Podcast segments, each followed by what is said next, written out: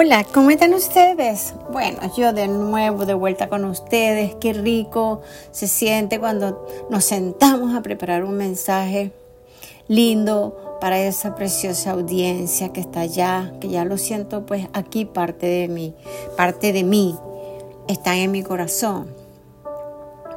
Doy gracias a Dios por estar acá. Cuénteme cómo les ha ido con esos nuevos retos, nuevos planes.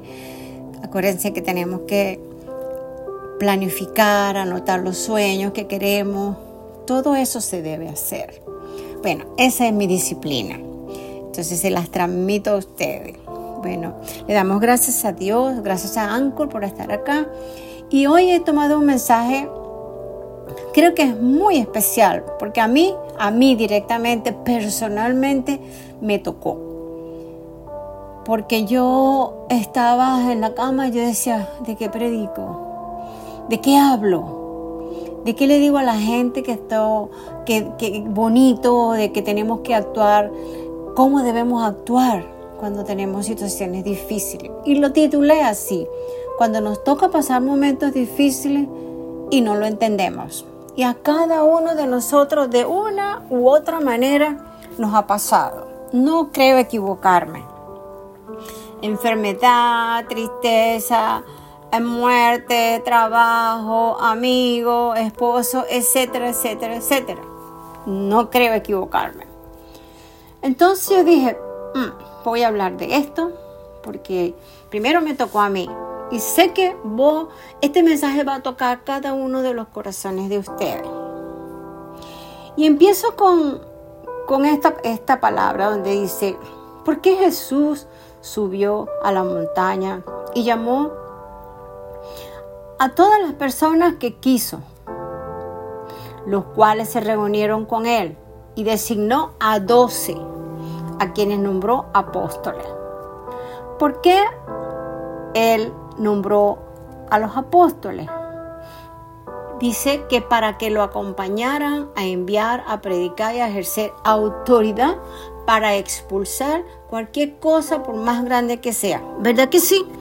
Cuando nosotros nos empoderamos de esas palabras, creemos en Dios, creemos en nosotros, en la vida, que sí se puede, pues eso es empoderarse. Por más grande que sea la montaña, Él nos ha dado autoridad en el cielo, en la tierra y como yo le digo, aún más allá. Y lo tenemos que creer están conmigo porque sin esa fuerza sobrenatural del Señor no podemos hacer nada. Porque nada podemos hacer por nuestra fuerza. Ahora creemos en Él, confiamos en Él, pero tenemos que confiar y creer en nosotros también. Solo Dios puede dar, darnos autoridad o darle autoridad a una persona.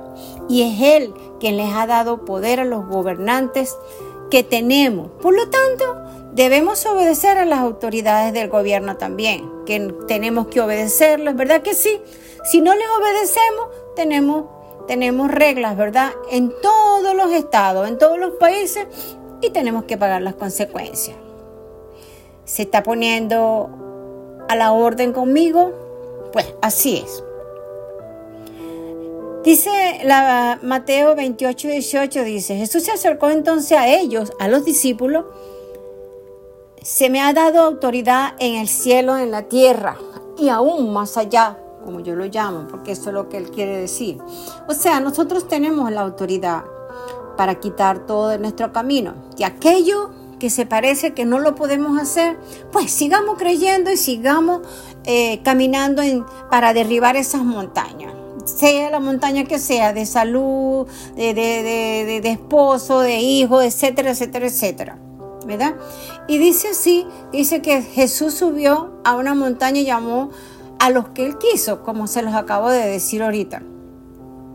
Entonces, después habla de que por qué hizo Jesús solo después a llamar a los discípulos y a subir montaña. Una montaña es un símbolo de nuestro viaje hacia Dios es una indicación de que debemos subir a Él. Levantar los brazos, como yo le digo a las personas, creer. que cuando levantas los brazos estás tocando arriba, las montañas, la naturaleza, qué sé yo. Y tenemos que hacerlo así. Al quedarse solo, subió al monte a orar, porque eso lo hacía Jesús. Nosotros también lo tenemos que hacer o lo debemos hacer. Yo lo hago. Y nosotros en algún momento de, nuestra vida siempre estamos orando a solas con Él. A los discípulos en medio de las aguas agitadas y luchando contra el viento contrario, a las 3 de la mañana Jesús se le acercó caminando sobre las aguas turbulentas. ¿Qué tal? ¿Qué decirle a una persona cuando está en esas aguas turbulentas y pasando esos momentos difíciles? Tanto las dos manos. ¿Qué palabras tenemos de aliento? Lo menos que una persona, ¿verdad? Que esté pasando toda esa situación es que le cuente la situación, ¿verdad? No en ese momento. O em, empezar a averiguar por qué te pasó. No pásele la mano, dígale en qué te puedo ayudar, ven acá, cuéntame, ¿qué puedo hacer por ti? Y pensar, positivamente. O muchas veces no sabemos qué decirle. Simplemente hablemos esto. Siento mucho que estés pasando por esto. Y me preocupo por ti y estoy aquí para ayudarte y tenderte mi mano y darte abrazos. ¿Se da cuenta que es algo tan diferente? Tenemos que aceptar nuestro dolor, cualquiera que sea. Es parte del proceso. Ah, usted me preguntará a mí, bueno, pero eso no es nada fácil. Tampoco es tu dolor. Eso es cierto, no es mi dolor, es tu dolor. Pero hablo de mi dolor. Tantas respuestas de decepciones y etcétera. Es muy cierto. Recuerda que no será así para siempre. Dios tiene el control. Dios levanta al caído. Claro que sí. No escondas tus emociones. No. No te reprimas. Llora. Grita. En fin, tantas cosas que nos vienen encima en esos momentos. Suéltalas. No las reprimas. Es daño para tu salud. Te hace mal. Entonces, haz lo que tú quieras, pero sácala. Es por eso que hoy les traigo este mensaje. Necesitamos buscar o tener en esos momentos personas que te apoyen, te aporten, te suman, no te resten. Y que te hablen cosas negativas, sino positivas. Tú no quieres saber nada negativo. No, no, no, no, no. ¿Qué va? Recordemos que Dios siempre nos fortalece y nos hace torre fuerte. Así mismo es. Eso está en Proverbios 18, 10. Y dije, los voy a copiar para decírselo a mi gente. Torre fuerte es el nombre de Jehová y él correrá el justo y será levantado. ¡Wow! O sea que todos nosotros cuando caemos por cualquier circunstancia, Dios nos levanta. ¿O me equivoco? Después de la tormenta, como dice también, viene la calma. Por supuesto que sí. Entonces, estas son algunas de las palabras que damos para llenar positivamente a los demás, de cosas positivas, palabras de aliento, no te preocupes, todo está, va a estar bien. Ser optimista, alegre, que se ría, todo lo que quieres. Y demos gracias a Dios a la vida, la naturaleza por existir y a nosotros también. Hmm. Hazle saber que estamos allí para Él o para ella y que no te importa lo que tengas que hacer para tenerle la mano. ¿Qué tal? ¡Wow! ¡Qué mensaje más hermoso! Créanme lo que para mí fue rema. Yo tengo tres, cuatro días haciendo este mensaje y es una maravilla porque me lo aplico y digo, Señor, ahora lo pongo en mi cama y lo leo constantemente. Cuando Jesús se fue al huerto de Hexemaní, le dice, ruega, le ruega a Dios que se quitara de mí toda aquella copa. O sea, todas las cosas que no eran de Él, que lo quitara. Jesús no está necesariamente pidiendo no sufrir físicamente, más aún le ruego a Dios que no le dé la espalda. Así que no le demos la espalda a las personas que nos necesitan. Atesorémoslo, abracémoslo. Wow, oye, ¿qué necesitas hoy? Amén. La desconexión de su padre es más de lo que puede soportar. Dios siempre nos fortalece. Hmm. Jesús mismo habla de la copa que le dice al Señor, Padre, pasa de mí esta copa. Cuando Él le dice, pasa de mí esta copa, es que le está diciendo, haz lo que tú quieras conmigo. Pasa de mí esta copa. Que no se haga mi voluntad, sino la tuya. Qué hermoso este mensaje. ¿Qué quiso decir él cuando dijo eso? Lo que les acabo de explicar. Más bien significa que debemos priorizar lo que Dios siempre quiere en nuestras vidas. Estar abierto a que Él nos guíe por camino. ¿Qué tal? o que tal vez no nos hayamos imaginado. Dios tiene un propósito incluso cuando no lo entendemos. Y es mucho mejor que los planes que podríamos formar en nuestro propio corazón. ¡Wow! ¡Qué hermoso! ¿Cómo orar según la voluntad de Dios? Siempre se los he explicado, siempre. Comprender, sí, que siempre es la voluntad de Dios. Confiar, tener una autoridad con Él, con nosotros, centrarnos en las prioridades de Dios. Debemos aprender a obedecer, humildemente para escuchar su voluntad. ¡Wow! Y vivir con propósito. Claro, el que no sueña, pues yo creo que no está, pues, no está vivo porque hay que soñar.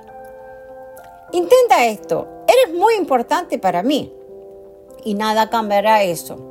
Eres una persona maravillosa y desearía poder quitarte este dolor del corazón. O simplemente ¿Puedo darte un abrazo? Claro que sí. Estas citas también funcionan o estos pensamientos funcionan. Wow. Reconoce que tienes opciones, aunque no las puedas evitar. Las dificultades que encontrarás en la vida, puedes controlarlas para reaccionarlas. Wow. Practica la gratitud, el perdón, concientización, amistad, descanso, o simplemente reposo en Él y en nosotros también. ¡Wow! Sal a la calle, respira el aire puro. Si está lloviendo, disfruta la lluvia. Y si te puedes mojar, mojate, bañate sobre la lluvia. Acaricia el sol, ámate, haz ejercicio de respiración y todo estará perfecto en el tiempo del Señor y en su santa voluntad. Así que yo les dejo este mensaje tan hermoso. Ser una persona más positiva y feliz, claro que sí. Así mismo es. Establece metas. Tener metas nos hace sentir más seguros y optimistas ante la vida. Wow. Hagamos ejercicio, lo que les estaba diciendo. Caminemos, vamos a la calle, busquemos el sol. Mm, no suframos por las cosas materiales. Que nos rodeamos de gente positiva cosas que te apasionen a ti, te hagan feliz.